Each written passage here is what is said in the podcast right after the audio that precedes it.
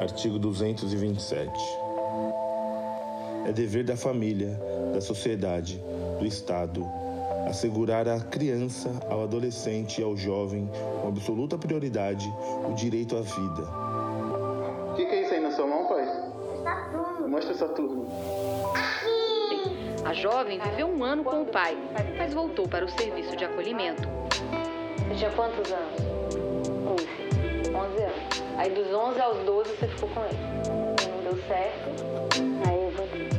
Você voltou. E desde então você também tá pra, pra, pra adoção. A saúde, a alimentação, a educação. Beatriz, 12 anos, sofreu um acidente aos quatro, quando ia para o roçado. A marca do que aconteceu naquele dia acompanha até hoje. Ao lazer, coisa lhe deixando triste? Tem alguma coisa lhe deixando assustado? Tem alguma coisa lhe deixando bem? Eu sempre tô me deixando bem. profissionalização, Você tem quantos anos? Eu tenho bem. 10. E você colhe cacau desde que idade? Hã? Desde que idade você colhe cacau? Idade? É. Três anos eu já comecei a colher. a cultura, Como foi esse dia, você lembra? Sim, eu tava na carroça te- ajudando meu tio a tirar a mandioca. Aí o braço dele bateu no meu, aí eu caí. a dignidade, ao respeito, à liberdade e à convivência familiar e comunitária. Você não foi pra aula hoje? Cara, gasolina. Gasolina. Faz, faz quanto tempo que você não vai pra aula já? Acho que uns 4, 5, 4 ou 5 dias. Além de colocá-los a salvo de toda forma de negligência, discriminação, exploração, violência, crueldade e opressão. Constituição Federal.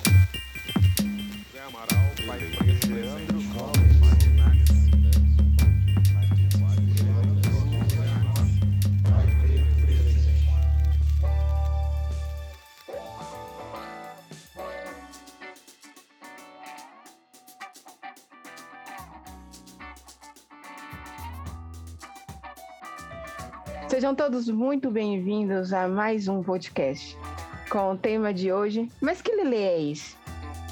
Eu sou Nara Dias, estou em Vitória da Conquista, na Bahia. Hoje eu estou com um turbante colorido, um casaco verde, atrás de mim um quadro que fala: Um dia sem risada é um dia progredido. Eu sou o Lucas Maciel, do Rio de Janeiro, aqui da Zona Norte. Tô com minha blusinha vermelha, meu dread preso e barba bem feita.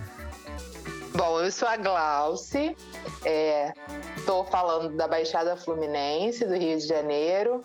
Estou com a minha blusa roxa, com um casaco cinza, é, óculos, cabelo crespo preso, preso. É, e sou, né, deveria ter dito antes, uma mulher negra com um fundo aqui, ó, na, na imagem branco com, com bege, com cortina bege. Imagine uma realidade alternativa aí, o nosso multiverso, em que o quilombo mais conhecido do Brasil prospera até os dias de hoje. Quem seria você em Palmares?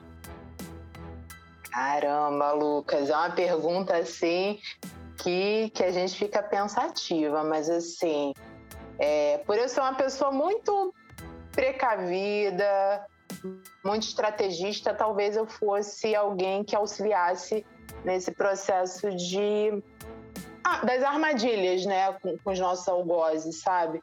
Pensar, é, decidir cole- coletivamente assim o que, que a gente poderia é, fazer e, e- e estabelecer para de repente é, ganhar mais tempo de existência. Eu acho que eu estaria nesse lugar dentro de um quilombo, seja no passado ou atualmente. Cara, eu, eu adoro essa pergunta, porque sempre que a gente ouve as respostas, é muito diversificado, cara. É muito. Eu já ouvi gente falar que tá- ia trabalhar na expansão, ia ficar na parte da cozinha, ia trabalhar com- tomando conta das crianças. Eu acho muito incrível. Assim, eu falei, a gente a gente tá montando de verdade um quilombo com essas respostas aqui. Daqui a pouco a gente tem que fazer uma apanhada e botar cada pessoa num, num tabuleiro e falar, gente, olha que maneiro isso. É incrível, né? Vai nascer muito, um jogo muito de legal. tabuleiro, cara. É muito maneiro. E assim, é, é, e isso é, é, é, essencial também, pensar na, na defesa, pensar nessa estratégia. Eu acho maravilhosa as respostas. Eu fico assim, realmente muito atento ao que vocês falam.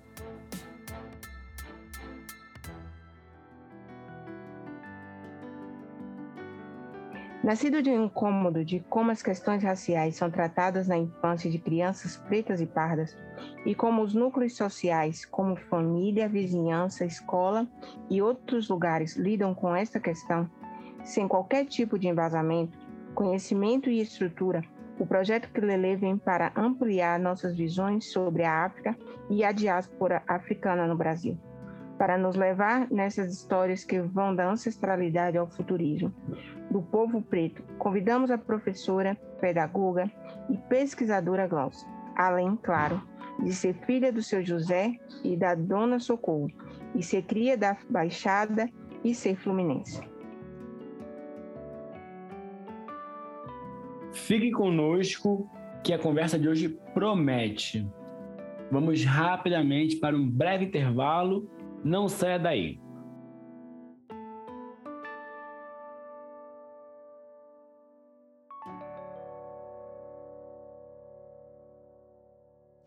Olá! Imagina se todos os pais e mães pretos ao nosso redor estivessem empoderados e conscientes da nossa pretitude. Imagine se todos aqueles que trocam com a gente, com as nossas crias, estivessem na mesma sintonia de respeito, compreensão e aquilombamento. Pois é, você sabia que pode nos ajudar a aumentar essa bolha cada vez mais? Sim!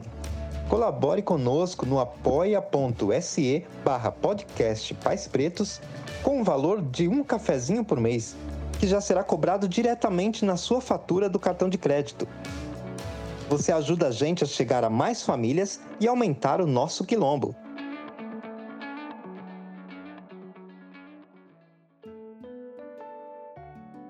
Então, gente, sem mais delongas, Glauci, apresente-se para a gente.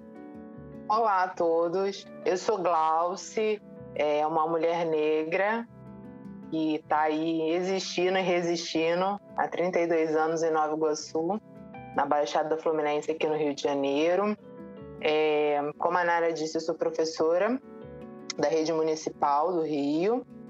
É, além disso, eu sou pesquisadora, né? estudo relações étnico-raciais é, no mestrado do Cefet. E eu sou também a idealizadora do projeto Quilelê, né? que é uma intervenção que a gente tá, é, levou né, para o meio digital, para o conteúdo digital, que trata sobre educação e as questões raciais. Professora, como é possível falar de ancestralidade e futurismo numa, numa mesma pauta? A princípio, não parecem duas palavras totalmente opostas? Então, é, eu, eu, dentro da minha ótica, eu penso que são palavras até complementares, viu? Porque, é, partindo, por exemplo, da perspectiva da ancestralidade, né? A ancestralidade ela resgata toda a questão de tradições, é, é, de valorizar, de respeitar quem veio antes de todos nós, né? E, e também é, contextualiza o quanto que os mais velhos são produtores de conhecimento, sabe? Pensar que o pai, que a avó tem sempre aquele conselho, sempre aquela experiência para partilhar. E isso chega até nós dentro de, de um, sei lá, um atravessamento e é a partir disso, né, dessa base, que a gente constrói o futuro, sabe? Então eu penso que dentro desses dois conceitos a gente consiga uma convergência nessa perspectiva. E até como referência também, né? Eu, eu, eu tava uma vez vendo essa. Eu, eu vi essa, esses dias uma frase assim, era que o, o passado ele serve como referência pra gente, né? Já, existe aquela, aquela frase antiga, né? Que você tem que saber o que você fez para você saber para é onde você vai. É até aquele conceito de Sankofa, né? De, de vamos olhar para trás, aquela, aquele pássaro, né? Uhum. Que é uhum. o, ele olhando para trás, mas com um passo na frente. E aí eu acho que parte muito disso, né? Da gente está é, tá sempre é, relacionado com os nossos é, com os nossos avós, respeitando aquela sabedoria, porque é uma sabedoria ancestral que nos auxilia, né, dentro, é, é até uma estratégia, né? a gente falou de estratégia no começo e eu penso isso, de, de existir e chegar no presente e pensar o futuro. Tem um provérbio, né? Um provérbio africano que fala assim: um velho é uma, é uma biblioteca, né? E uma criança é uma escola ainda não estudada. É, isso é uma coisa muito. Primeiro, que é muito forte. E quando eu parei para ler sobre o teu projeto, essa frase ela fez muito sentido, né? De que não tem como estudarmos as crianças se não aprendermos com, com os nossos mais velhos. E, é, e também dentro desse provérbio, né? Eu acabei fazendo essa ligação, você falando agora, de, né? Morreu um mais velho, né? Morre uma biblioteca toda junta. É, é, é bem isso. E, e aí a gente vê a importância né, desse, desse projeto, né? A, a grandeza que é esse projeto e o quanto nós, pais, precisamos estar atentos. Atentos a, a se nutrir de coisas que, que vão preparar o nosso futuro, né? Os nossos ancestrais do futuro. É, você falou do, do Sankofa, e isso é uma coisa que eu venho muito pensando. Uma vez, a, numa gravação com a Anin, para o YouTube, ela disse assim: nem todos serão ancestrais. Alguns vão ser apenas antepassados. Porque para você ser ancestral, você tem que ter um, um, caráter, um bom caráter você precisa ter deixado algo para o mundo, né? E aí, na, naquele dia, eu fiquei pensando, eu passei a noite pensando nisso. Porque eu parei e disse assim, cara, o que que eu tô me tornando? Será que eu tô vivendo para ser o ancestral do, né? Uhum. Da, dos que, tá das gerações forte. futuras? Faz, faz muito ou eu só vou ser um antepassado? E aí, quando, quando eu olho para o teu projeto e, e vejo a, a intensidade que é e a grandeza que é. Porque, de fato, a gente tem esquecido de olhar para trás. A gente tem se envolvido tanto com tudo é. que a qualidade do ensinamento do futuro tem ficado precário e estamos perdendo as nossas bibliotecas. Exatamente. E essa preocupação de estar sempre vivendo o futuro, o futuro que vai chegar e vamos preparar. A escola tem muito essa coisa, né? Vamos preparar para o futuro. É, precisa fazer isso, precisa saber ter esse conhecimento. E em nenhum momento, assim, a gente, poucos momentos, melhor dizendo, a gente faz esse resgate, Sim. né? A gente faz esse resgate de olhar para trás, de trazer as nossas referências e falar assim, ó, é a partir disso que a gente vai ser conduzido. E aí fica nesse lugar de estar o tempo todo preocupado com o futuro, que é um, um enquadramento totalmente eurocêntrico. Enfim, a gente acaba caindo e nessa. E é um futuro pobre, né, Glauci? Demais, demais. Porque se a gente não tem, se a gente não tem tempo para buscar ensinamentos para passar para a próxima geração, o que é que vai ter nessa geração? É, é um questionamento diário, viu, Nara, que, que eu me faço enquanto professora, né, enquanto alguém que está o tempo todo me relacionando com crianças, né, pensando nessa lógica de pensar o futuro, você precisa pensar o futuro, você precisa preparar para o futuro. E aí a gente cai nesse questionamento, tipo assim, beleza, mas e, voltar lá atrás, né? E, e pensar sobre isso e, e, só, sabe? Então, assim, é, é, é bem complexo. É bem complexo, é uma rede bem complexa. E é um trabalho que precisa ser feito e é, discutido, assim, para além da escola, sabe? Estou é, falando desse lugar de escola, porque ainda não tenho filhos, mas lido com muitos pais né? Sou, sou amiga de mães, estou nesse, né, nesse movimento, nesse fluxo o tempo todo. E essa angústia, ela é, assim, ela é um, um, um sinalizador, sabe? A gente precisa se preocupar com isso. E aí, é, pegando esse gancho, né, da, do que você falou, eu fico pensando o seguinte: se, é, se existe, né, a necessidade e a importância de olharmos para trás, de olharmos para os nossos mais velhos, de ouvir, né?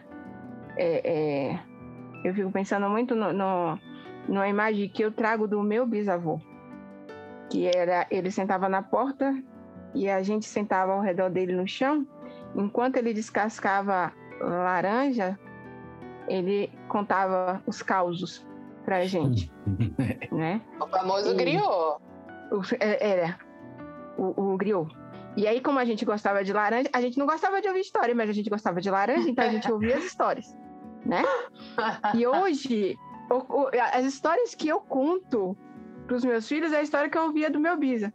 Aí, quando meu pai tá perto, ele ouve, ele diz assim, eu já ouvi essa história antes. Eu falei, fique quieto, ninguém precisa saber que você já ouviu essa Sabe? Porque isso é, é o que a gente traz de lá para cá. E aí eu te pergunto, de que forma a África nos forma como brasileiros? Então, a África ela nos forma, ela nos constitui, né? Eu chego até a pensar assim que a, a África em si ela é o, o, berço da humanidade, né? Não necessariamente a Europa. A África nos constitui pensando em como ela nos atravessa, nos atravessa, né? No sentido de costumes, é, da língua, culinária, é, questões religiosas.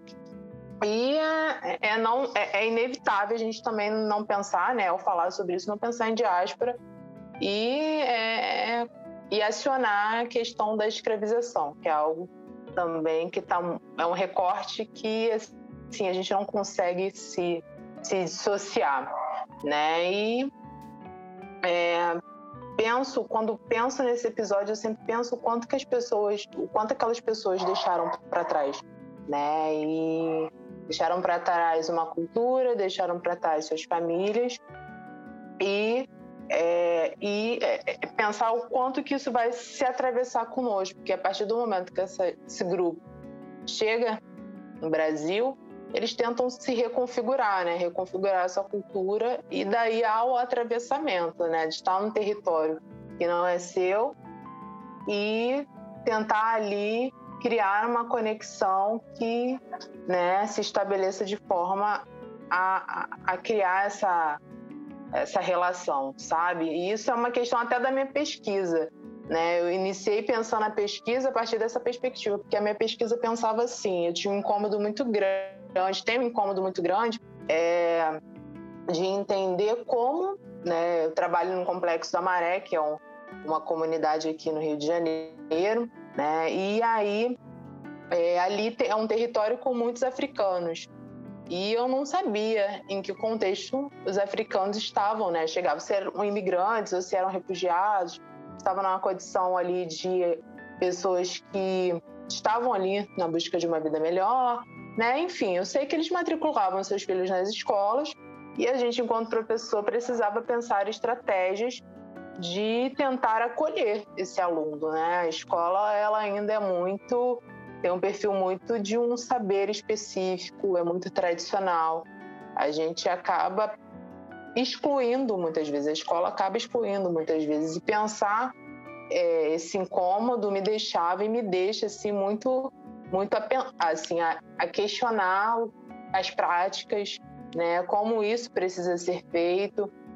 E aí, é, essa pesquisa parte de uma aluna uma criança, né, dentro desse contexto de, de, de, é, de tá migração, né, demais, que veio da África para cá, é, dentro de uma escola que ela não compreendia a cultura, em suma, tá maravilhoso. é tentar compreender se essa cultura ela vai dialogar, né, ou a cultura escolar, né, a nossa cultura brasileira reproduzida nas escolas, com a cultura que ela traz, né, que é totalmente diferente. São tradições, são outras referências, que é entender, por exemplo, que existe o respeito com os mais velhos, não que, que não haja, mas assim, são culturas totalmente opostas. Então, eu precisava entender é, se era possível criar esse diálogo entre essas duas culturas. E tô nessa até então, viu? É, tenho lido, tenho buscado, tenho escutado. E, o que eu consigo perceber dessa busca preliminar, por exemplo, é que a princípio há um diálogo, mas assim há muita resistência, por exemplo, nossa, de compreender que é, os africanos eles produzem conhecimento, né? Ali eles entendem que eles só estão contribuindo, né? A cultura escolar, ó, eles são só eles não nos constituem, eles estão contribuindo. Quem nos constitui é a Europa, a gente quer outras referências. E aí eu fico sempre nesse nesse nessa reflexão que não tem ainda um, um sabe? Tô nessa busca. É uma pergunta que eu fiquei assim tentando, porque justamente é a minha questão, fiz essa, essa associação com a questão da pesquisa e de como é, é pensar isso nesse momento, sabe? Então, assim, eu acho que de maneira geral é isso. Chega a um certo momento que os nossos ancestrais eles são muito relevantes. Então a gente para para ouvir. Então a gente, a Nara tinha a laranja dela para poder ouvir os avós. Hoje em dia com a tecnologia, como é que você faz isso? Porque a galera pega o telefone de ladinho aqui, ó, e fica surda para tudo que está acontecendo ao redor. Então como é que você vai de fato trazer conhecimento para uma pessoa que não está te escutando, né? Quando a gente fala de futuro, de como é que a gente vai criar um novo ancestral. Isso me também gerou essa pergunta, né? Porque a tecnologia, até onde ela atrapalha, até onde ela ajuda, e como é que a gente vai fazer essa, essa conexão? Porque não pode a gente só usar um modelo antigo para chegar no novo. Então, gente, como é que a gente faz o novo se tornar também abordando essas, essas necessidades?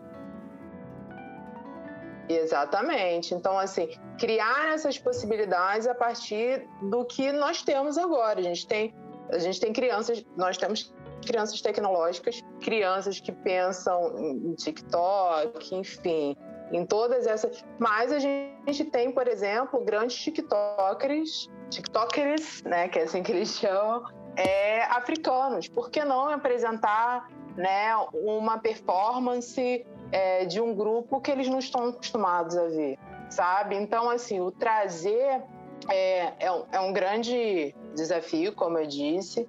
É, a gente precisa estar o tempo todo. Isso demonstra até uma grande fragilidade né, do, sistema educacional, que é o de nos formar.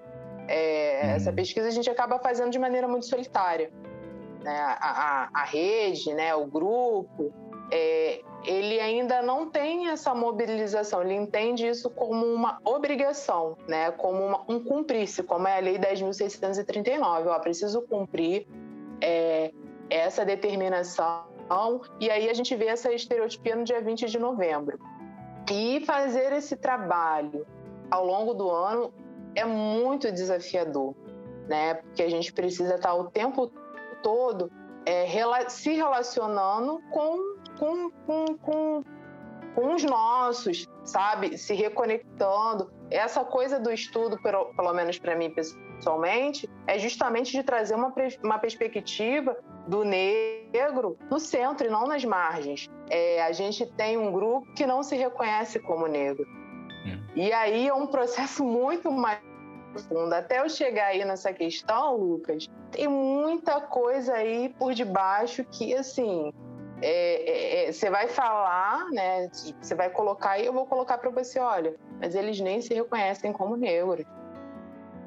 Não se reconhecem como negros. A gente faz meio que é uma dinâmica assim, olha, então, quem supor uma coisa bem, bem básica, quem for negro, né? Quem tá, enfim, não, eu sou moreno, eu sou morena clara, eu sou branca, né? Então tem todo um trabalho a ser feito e cada cada grupo estabelece a dinâmica que a gente precisa trabalhar. Eu não posso chegar todo ano com o mesmo conteúdo, com uma coisa formalizada, com o mesmo modelo, dizer assim: olha, vamos fazer assim, pegar a menina do laço de fita e trabalhar. Claro, é muito importante, mas assim, precisa entender qual a especificidade daquele grupo.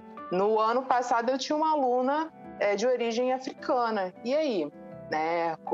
É, e os alunos não compreendiam o que que e ela que ela é, ela é diferente né professora ela ela tem umas características assim, ela é muito retinta, né? Aí você vem toda a questão do racismo. Então, assim, é um, uma areia movediça, é uma areia movediça, mas assim, a gente está sempre muito empenhado em tentar resgatar o que é nosso, os nossos, trazer leituras, trazer pesquisas, fazer pesquisas, né? É, não, não ficar também só no lugar do acadêmico, eu uhum. acho que é muito importante, mas não é tudo. Eu acho que trazer visibilidade, levar isso para um, um campo acadêmico, beleza, mas assim, eu acho que a gente precisa de modelos práticos para como mãe, para como pai, para como padrinho, para como tia, tentar dentro de um contexto, dentro do dia a dia, é, romper com é, estereótipos que são construídos tanto socialmente, são reforçados pela escola, por outras instituições. Eu acho que o nosso papel foi bem abrangente, né, gente? É, né, não, eu, não, eu ia falar só que eu, eu ouvi uma. É, uma vez eu li uma, eu li uma pergunta sobre. Uma, porque assim, quando a gente a gente a gente está nesse movimento já tão sólido de buscas, de luta, de batalha, a gente já esquece um pouco como é que foi o início. E aí uma vez eu li, nem esse ano, ano passado, era uma pergunta assim: quando você se descobriu negro, e isso é muito real, porque houve um momento, a gente não é negro desde criança, pelo menos a maioria. Há um momento na nossa adolescência, infância, que a gente se descobre negro, né? Isso é, acho é que é bem o que você falou. E aí, é, quando estamos na escola, não aprendemos nada sobre a África, mas aprendemos sobre africanos escravizados de forma reiterada. Mas sabemos que a história da África é muito maior e ela não e que ela não fica só na África e se sente pelo Brasil inteiro. É, que recorte você pode fazer, fazer hoje sobre a forma como a cultura africana se apresenta em nossas vidas ainda hoje? Então, é, como a gente estava falando ainda há pouco, é, o espaço, por exemplo, escolar, que é algo que você pontuou nessa pergunta, é, ainda reproduz muitos é, é, é estereótipos do negro escravizado.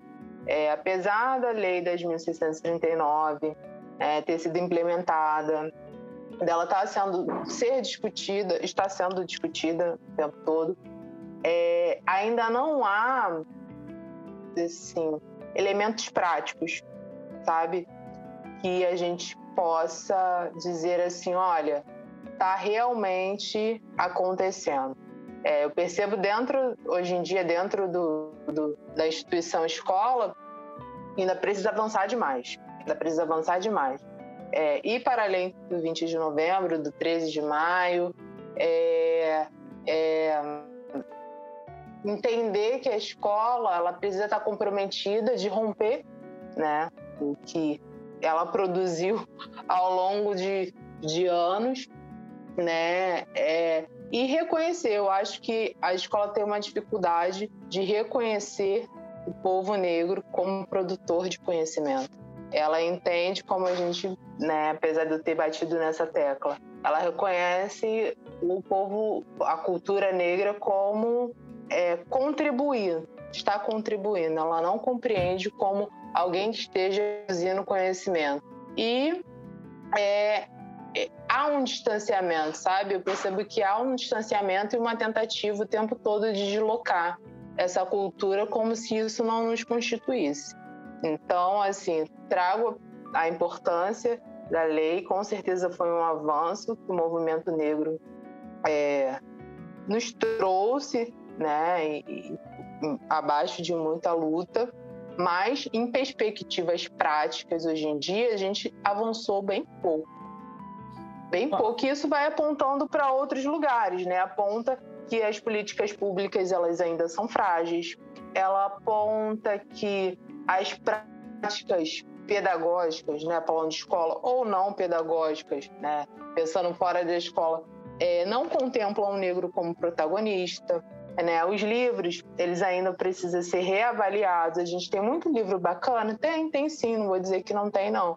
Mas falta, com, com um material bom desse, falta formação, por exemplo.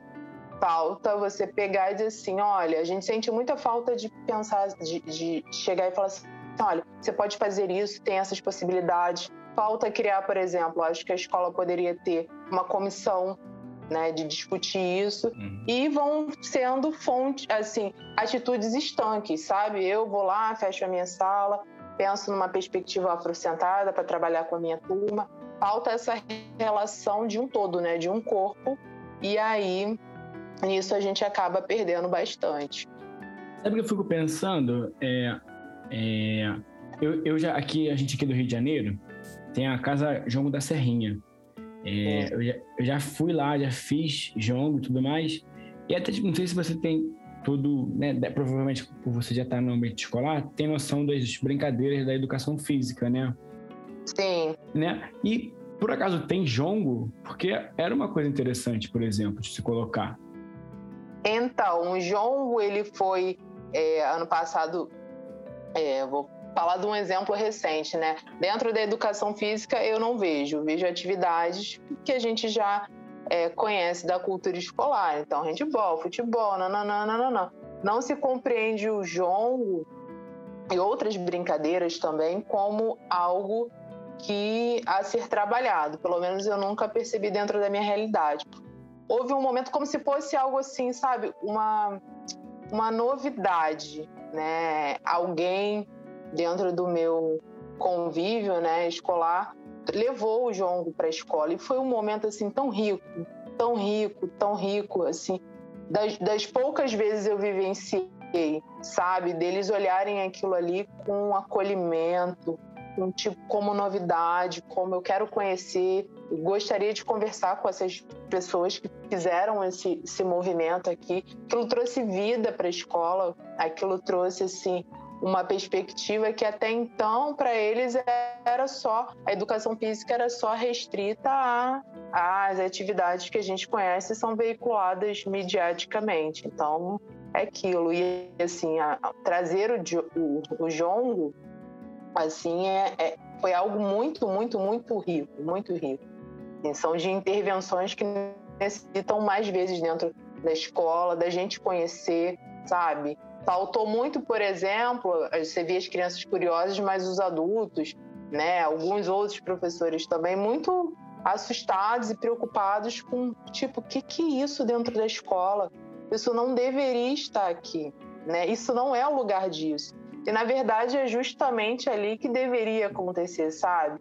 E aí, isso me faz pensar também no diálogo que a gente precisa criar com a nossa comunidade, com o que está no externo, a escola não é só você chegar e levar um, um, um, conteúdo pronto. A gente precisa dialogar com associações de moradores, precisa, sabe, abrir as portas para o jongo, né? Chegou o carnaval, vamos conhecer a cultura do carnaval de perto. E aí, sabe, ir aprofundando isso de maneiras, maneira prática. Eu percebo que existe muita teoria, ou então, nem teoria nesse assunto. Como eu te falei, eu não vejo essa abertura. Essa abertura de pensar assim, vamos pensar é, de maneira afrocentrada? Vamos conversar sobre isso? Vamos trazer prática? Vamos criar experiências? Isso ainda é muito distante. E isso me preocupa, Lucas. Me preocupa demais. Eu fico ouvindo você falar e fico pensando assim: você, fala, você traz um, uma fala que para mim é muito importante quando, quando você fala assim, é, a, a escola, né, digamos assim, é, ele vê o, o africano, mesmo em diáspora, como um contribuinte e não como um, como um conhecedor ou que produz conhecimento, né? E eu sempre falo, eu sempre trago essa questão de que assim, tudo que a gente produz é senso comum. É. Tudo, o, o, o senso comum precisa ir para a academia, digamos assim, para que o branco valide. E aí, quando ele valida esse senso comum, ele se torna conhecimento científico. Mas é um conhecimento científico que não é do preto. É. Né? E aí a gente, a gente entende essa questão do contribuinte, né? Porque se a gente parar para analisar, a escola é um dos lugares onde nos silencia como criadores de conhecimento, né? Porque o que é nosso, é, é como você acabou de falar, o que é nosso não cabe. Não é Exatamente. o lugar. A escola é aquele lugar que a escrita é muito importante. Para o povo africano, a oralidade é mais importante, sabe? Exato. A contação da história, é, essa coisa do partilhar a experiência é mais importante. A escola é aquele lugar de escrita, de escrever, de produção, de escrita e não sei o quê. E, e aí você vê até mesmo, você vê até mesmo a forma das cadeiras, né? De, de colocar Exatamente. as cadeiras, né? É, é um olhando na nuca oriental. do outro, Exato. tudo. Né? Tudo é, é, a gente não olha nos olhos. Porque para nós africanos em diáspora é muito importante a questão do sentir, a questão de olhar no olho, né? A questão do toque. E Nesse contexto de é, é, eu ia comentar que, perdão te cortar, né? Não, Nesse não, contexto pode falar. De, de, Covid, essa única aluna que eu tenho, né? A, a escola foi voltando, né? Com todos é, os cuidados que a gente sabe, mesmo assim é bem preocupante, enfim, uma realidade é, bem delicada. E aí é, fiquei muito preocupada justamente com essa aluna de origem africana porque ela não voltou, né? E por ela já ter é, vindo de um outro lugar, até a questão do, do acolhimento. Aí eu procurei, falei, poxa, o que está acontecendo e tal. Conversei um pouco com o pai, que é angolano, ele falou assim. Ele, o que ele quis me dizer de maneira resumida foi assim: nós respeitamos a doença, nós respeitamos essa, essa pandemia. A gente não brinca com isso. Minha filha não vai nesse momento para a escola. Eu me senti mal de pensar assim: poxa, poxa, vamos tentar integrar, vamos tentar acolhê-la, fazer vir a escola, porque é, é um lugar que faz falta, é um lugar de socialização, enfim. E ele me, naquele momento eu aprendi, assim, e eu,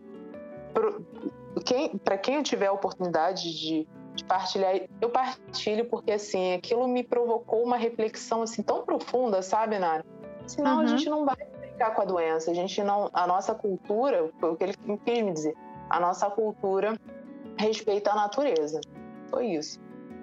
É incrível isso, né? É, é, é uma aula. É uma aula, é uma, é uma aula. aula. E, e aí a gente entende essas coisas, porque isso aí, para a escola, é um abuso. É errado, né? É, é crime. Eu lembro que é, foi um começo assim, quase em junho, aqui na minha cidade, teve a ideia de voltar à escola. E eu falei, eu falei, cara, meus filhos só voltam à escola depois que eles estiverem vacinados. Então nem aí o que vai dar. E os dois estudam em colégios públicos. E aí a, a diretora do meu menor, de sete, veio e disse para mim assim: você vai ter que responder lá no conselho tutelar. Porque o conselho vai vir até você, porque isso é crime. Você não deixar a criança ir para a escola é crime. Eu falei, então pode mandar o conselho tutelar vir. A hora que você quiser. Mas meu filho não vai, porque eu prefiro ir responder no conselho tutelar do que eu ter que enterrar. Não tenho condições, não tenho maturidade nenhuma para ver uma situação acontecer e saber que a culpa foi minha porque eu negligenciei. Né? Então, quando a gente pensa nessas questões todas, que são muitas, porque não são questões poucas, né? É, é... Eu sempre digo que tanto a academia como a escola, mesmo na fase creche, todo o tempo em que estamos ali, os nossos estão ali, aquele espaço está dizendo para a gente que ali não é o nosso lugar, que ali não nos cabe, que aquilo não é para a gente, que a gente não tem direito a conhecimento, a gente não tem direito a, a aprender. E aí eu te pergunto assim, sabe? Quando falamos de afrofuturismo na educação, tanto nas instituições quanto dentro das nossas famílias, falamos sobre o quê? Então, quando a gente fala de falamos sobre é, pensar é, a cultura africana numa perspectiva é, central e não marginal, né? Trazer essa perspectiva para o centro. Eu acho que a gente fala também sobre reconhecer a luta africana, né? E combater as narrativas que nos invisibilizam. É, porque assim, o afrofuturismo ele vem originalmente é, de um conceito inicial que é sobre ficção científica, mas eu vou entender esse conceito. Tem até um episódio de vocês muito bacana sobre uma. Tem até uma menina, eu esqueci o nome dela, acho que ela é do Ceará. E ela vem falando do afrofuturismo assim, de maneira assim, muito, muito rica. E aí, voltando, né? E o afrofuturismo vem inicialmente desse conceito de, ah, vamos lá, é, uma pegada da ficção científica. Eu acho que esse termo hoje ele vai se ressignificando é, de forma que ele não restringe a essa primeira proposta. Eu acho que ele vai ampliar é, para outros lugares, ele vai ampliar é, para pensar este conceito dentro da educação, dentro da cultura, é, dentro de uma ótica estética. É um fluxo, eu acho que o afrofuturismo ele é um movimento. E aí é, ele vai nos convocar enquanto pais, enquanto professores, é, negros a descolonizar esse pensamento, né, e trazer esse negro, é, essa cultura africana novamente, novamente não, sempre ao centro, né, que a gente chama de afrocentral, uma perspectiva é, mais afrocentrada. E eu acho que também associado a isso, a gente vai falar de um atravessamento que vem do passado, presente e futuro, que é atemporal. E trazer isso, de que maneira que, que o afrofuturismo se conecta com a educação. Eu acho que o afrofuturismo e a educação se conectam por serem um movimento, é um fluxo, é um movimento, eles se convergem. Eles vão se convergindo e vão nos ensinar a trazer essa perspectiva do negro de maneira positiva é, dentro de mídias, dentro de uma literatura, dentro de uma música. E isso não fica restrito somente é, uma perspectiva educacional. Eu acho que isso se amplia, como eu tinha dito anteriormente, para um pai, para uma mãe, né, que pega, por exemplo, uma música, um filme, com boas referências, com referências afrocentradas e passa para o seu filho, né, e traz ali um conhecimento que não necessariamente está dentro desse espaço academicista, que é a escola, que é a própria academia, sabe? Então eu acho que eles dialogam dentro desse lugar, sabe, Nara? Sim, sim. Eu super concordo contigo. Até quando eu tava falando do jongo, e você falou que isso assustou algumas, alguns, algumas pessoas, alguns adultos. E assim, já, já jogou a Nara jongo? Não, não. Até anotei aqui.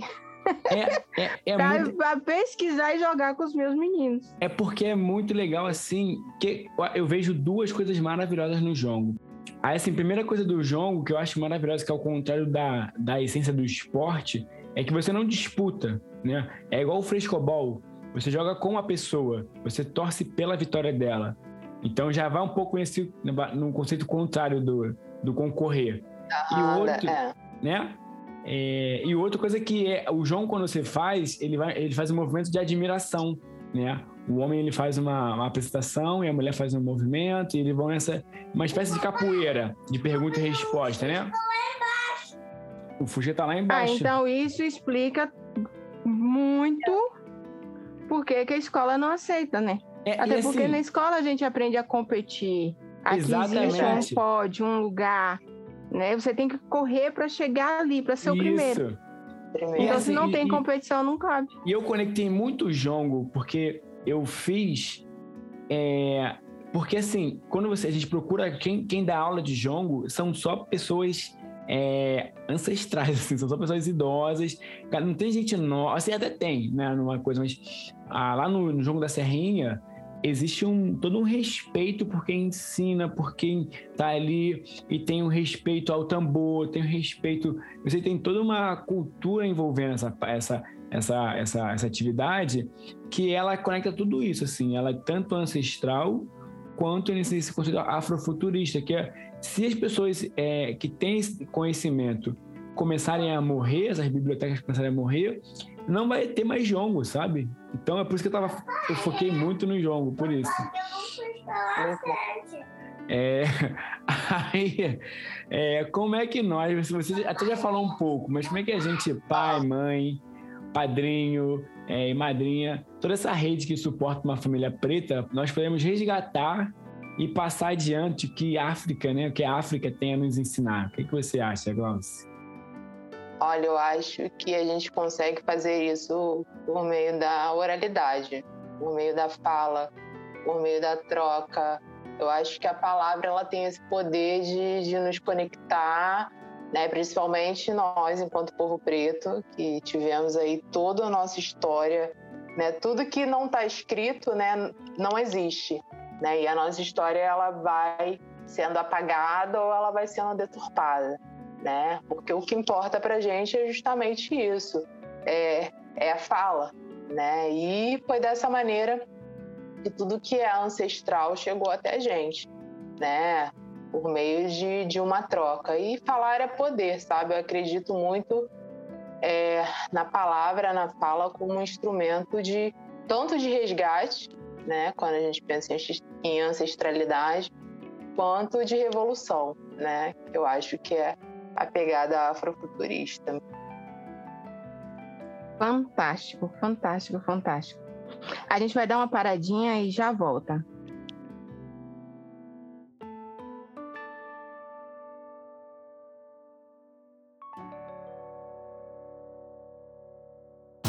E aí, você conhece o coletivo Pais Pretos Presentes? Procure a gente nas redes sociais com o arroba Pais Pretos. Por lá você vai encontrar materiais com conteúdos diversos sobre tudo que envolve a parentalidade preta. Temos rodas de conversas periódicas, grupos de estudos, grupos de apoio no WhatsApp, no Facebook e, é claro, o nosso podcast Pais Pretos. Fique ligado em nossas redes sociais e vem com a gente.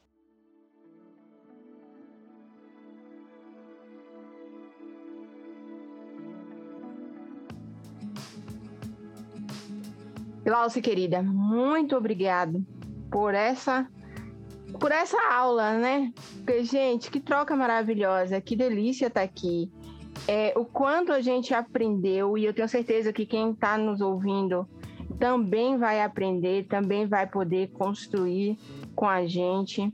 É, eu fico só imaginando a, a próxima geração quando nos ouvir, né?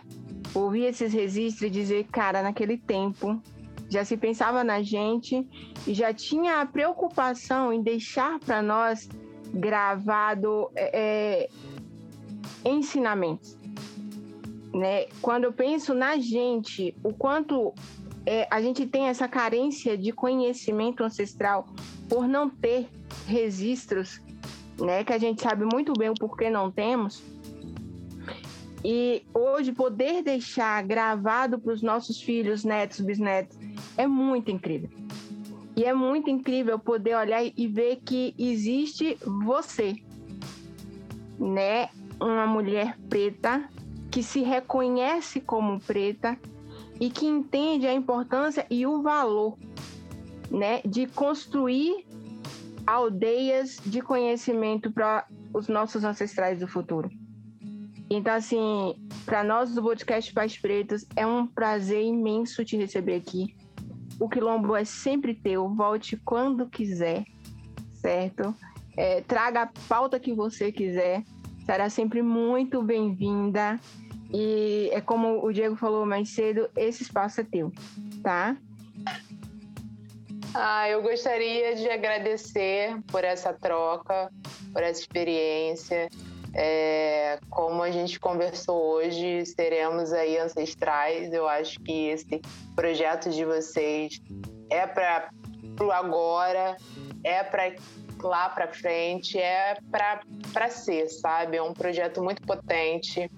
É, são episódios muito ricos que a gente aprende a partir de uma perspectiva muito real, né, de pessoas que estão inseridas dentro de determinados contextos, nos trazendo ensinamentos assim para uma aldeia. Então, já gostaria desde já de agradecê-los, agradecer hoje em especial pelo convite, é, por essa conversa, Nara, Lucas, quem todos que produzem né, esse, esse produto que é muito incrível, né, apoiem essa iniciativa. É, minhas redes sociais, né, como a gente falou bem no comecinho, eu elaborei, pensei com muito carinho o projeto Quilelê, né, que no Instagram é arroba projeto Quilelê, K-I-L-L-E. E nesse projeto a gente é um ambiente de aprendizado, né, onde a gente vai elaborando, tem muitos cards, né, de, de é, que retoma e resgata é, muitas, muitos conceitos da cultura africana para que a gente possa, dentro do nosso lugar, independente do qual seja, é, dentro de casa, com o seu filho, é, qualquer outro lugar, a gente possa pensar e discutir outras possibilidades, para além, muito para além é, do, do que é institucional. Eu acho que a gente precisa ter essa autonomia de poder é, pensar é, com o nosso povo preto, viu? Então, desde já, muito obrigada mais uma vez pelo convite e por tudo. Muito obrigada e até a próxima. Gente, obrigada, viu? Obrigada por tudo. Muito obrigada. Obrigada mesmo. Adorei, adorei. O podcast Pais Pretos é uma iniciativa do coletivo Pais Pretos Presentes. Muito obrigado por nos ouvir até agora e para mais conteúdos, nos sigam nas nossas redes sociais com o Pais Pretos. E se quiser enviar mensagens, dicas, feedbacks e conteúdos, você pode falar com a gente através do e-mail paispretospodcast.gmail.com. Muito obrigado e até a próxima.